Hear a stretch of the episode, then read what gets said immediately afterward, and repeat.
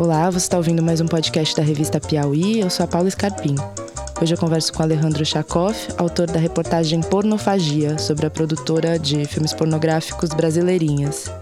Oi, Alejandro. Oi, Paula, tudo bem? O que é a Brasileirinhas e por que, que é importante falar dela agora? Bom, a Brasileirinhas é, na verdade, a maior produtora pornográfica brasileira.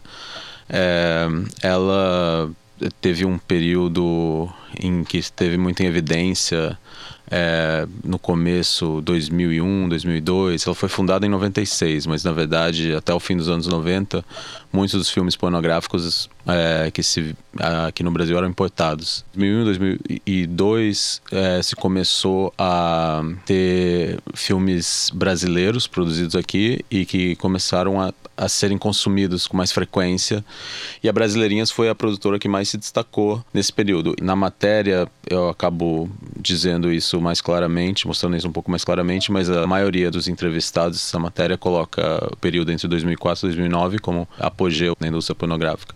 E a Brasileirinhas eu acho que é interessante falar dela porque além dessa, dessa questão simbólica dela ser a principal produtora, era necessário também ter, ter um ponto de foco na matéria. Ficaria algo muito difuso falar de todas as produtoras. Então, a Brasileirinhas eu acho que pelo fato dela ser uma das poucas que hoje sobreviveu à crise que a indústria vive, ela era também a mais interessante de ser analisada. Esse declínio das brasileirinhas tem muito, está muito ligada à grande oferta de pornografia gratuita na internet, né? Você pode falar um pouco sobre como se deu essa ascensão e declínio tão rápido? O que ocorreu com a indústria pornográfica não é tão diferente do que ocorre com outras indústrias hoje que foram afetadas por novas mídias. Então, jornalismo, é, entre elas, é, é, e também a indústria cinematográfica. O acesso gratuito, muitas vezes, na internet faz com que seja muito difícil para as empresas que produzem conteúdo conseguirem lucrar. No caso da pornografia, eu acho que tem algumas coisas que são diferentes e especiais assim é o fato de que foi uma ascensão muito rápida porque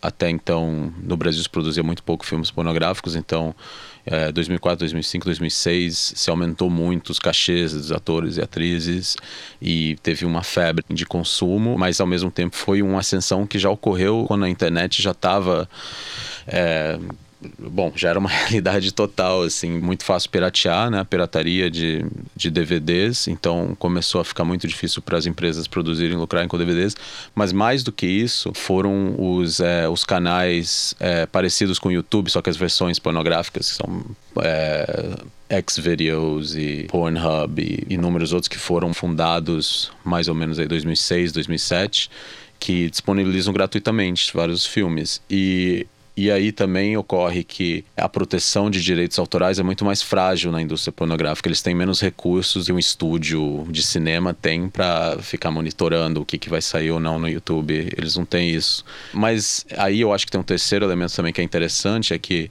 ainda assim é, muitos dos todos os entrevistados na verdade colocaram o período de apogeu da indústria pornográfica até 2009 parece que tudo estava muito bem e aí tem uma outra questão que entra que é a, a consolidação da internet rápida no Brasil as camadas mais pobres na verdade comparados a outros países como Estados Unidos ou os países europeus, a internet rápida chegou mesmo para todas as camadas aqui um pouco mais tarde. Então foi a partir de 2010 mesmo que se vê um, um declínio abrupto assim da indústria pornográfica.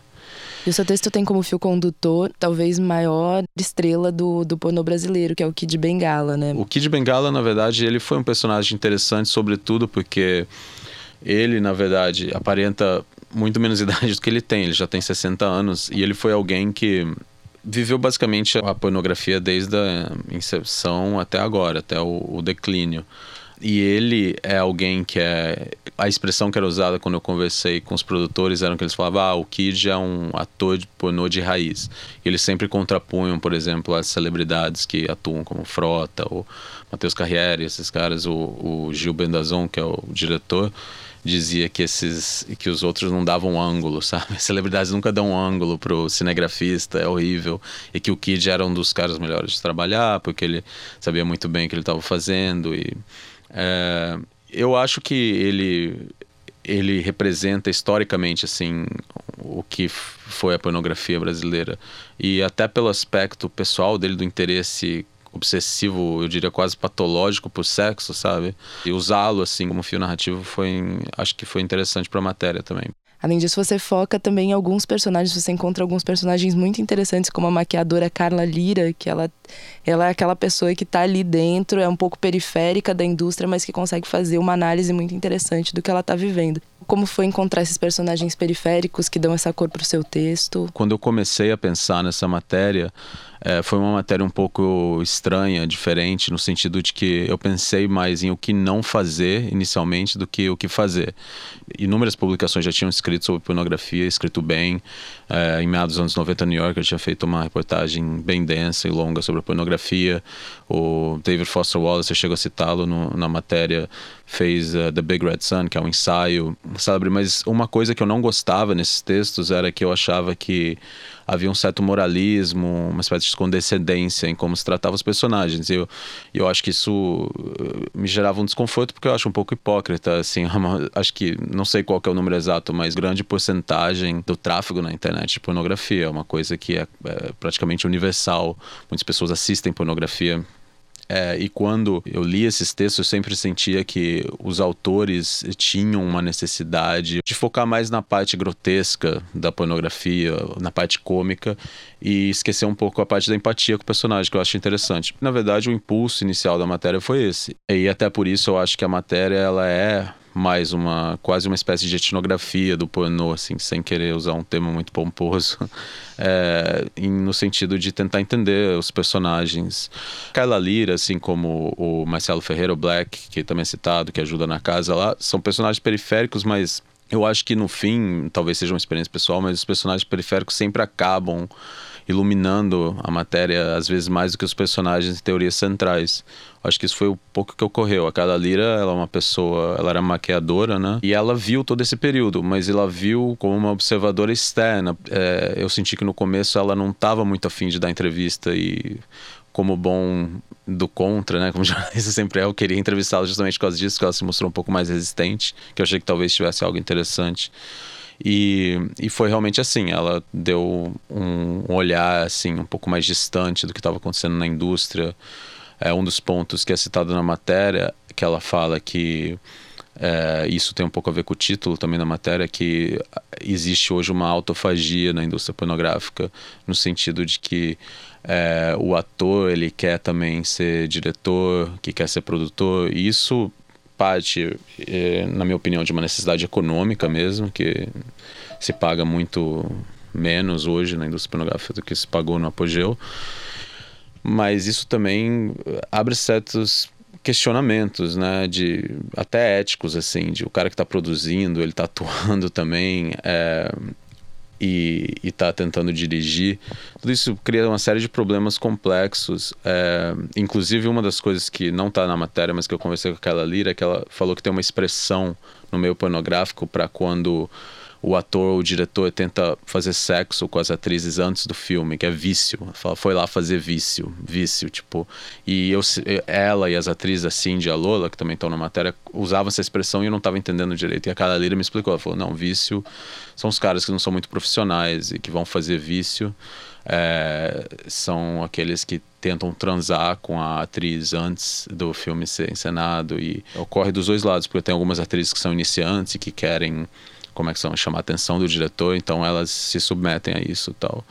Ela usava a expressão é, putas para que é como elogio, que era um pouco estranho, assim, pode ser um pouco estranho, porque ela dizia que putas de verdade, ela falava da Mônica Matos, da Ju Pantera, da Bruna Ferraz, que também é entrevistada na matéria, que eram como é, que para ela eram as, as profissionais, na verdade e ela usava esse termo de uma forma elogiosa, assim. É uma questão de, de apropriação mesmo, né? Assim como dentro do, do, universo gay, as pessoas gostam de se chamar de bicha, e dentro do universo negro também, eles, as pessoas se apropriam dos termos que eram usados meio que para ofender. Eu acho que parece um é. pouco uma questão de identidade, não sei se você vê Eu acho aí. que toda minoria, quando ela se sente pressionada, discriminada de alguma forma, E se for fazer um argumento sociológico, a indústria pornográfica é uma minoria no sentido que tem todo esse estigma, elas acabam se apropriando de termos. É, putas eram um deles, tem também um, um termo que foi muito citado, punheteiros, que é para designar os clientes. É, as pessoas falam, os diretores, o, o, dono da Brasileirinhas fala punheteiros com certo orgulho, sabe? Eles são os nossos clientes, a gente não está fazendo filme para, sabe, casal que quer reanimar o casamento. Ele usou essa expressão, ele usou esse exemplo particular. A gente está fazendo filme para os punheteiros, que são é, as pessoas que assistem porque elas têm uma obsessão. E isso ele me, me falou também. É, há uma interação entre os clientes da pornografia, os fãs da pornografia e os produtores que é muito mais fluida, me parece, maior do que em outras indústrias. Não era meu objetivo também. É, colocar a indústria pornográfica como algo mais de rosas, que todo mundo é gente boa. É claro que você vê exemplos de é, misoginia e é, exemplos de discriminação e de sexismo. Teve um momento em que a gente estava na casa, onde estava a locação de filmagem, e a Cindy, uma das atrizes, passou, e logo em seguida, dois, duas das pessoas, duas das fontes, homens que estavam lá, começaram a discutir ah, será que vai dar para filmar com ela? Ela tá engordando, ela precisa emagrecer, sabe? Coisas assim que são bem é, são bem. É difícil você ouvir isso na posição que você está de observador ou de fazendo uma matéria jornalística e você se sente um pouco mal quando essas coisas acontecem. É como se, se a distância de ser um observador você paga o preço por, por essas situações, assim, um pouco mais difíceis de. E eu queria é, perguntar para você também sobre essa questão de ser um assunto tão sensível, né? E ser um pouco. Em alguns momentos da matéria você se diz constrangido por, por estar tá ali presenciando, entrar no escritório, tá todo mundo com o computador aberto em página de pornô, ou quando você presenciou mesmo uma cena que estava sendo gravada. Como é que foi para você fazer isso? O impulso inicial da matéria era justamente tentar entender os personagens que estão na indústria pornográfica. Então é, eu é, já havia uma certa defesa, para ser sincero, em relação a esse sentimento de me constranger ou, ou, de me sentir mal, mas ao mesmo tempo seria insincero. Eu acho que é por isso que eu tive que citar isso um pouco na matéria. Por exemplo, o diretor te dá acesso, mas você não está muito confortável com o fato dele te dar acesso porque você não sabe se ele conversou exatamente com as atrizes, com os atores, para você ver a cena.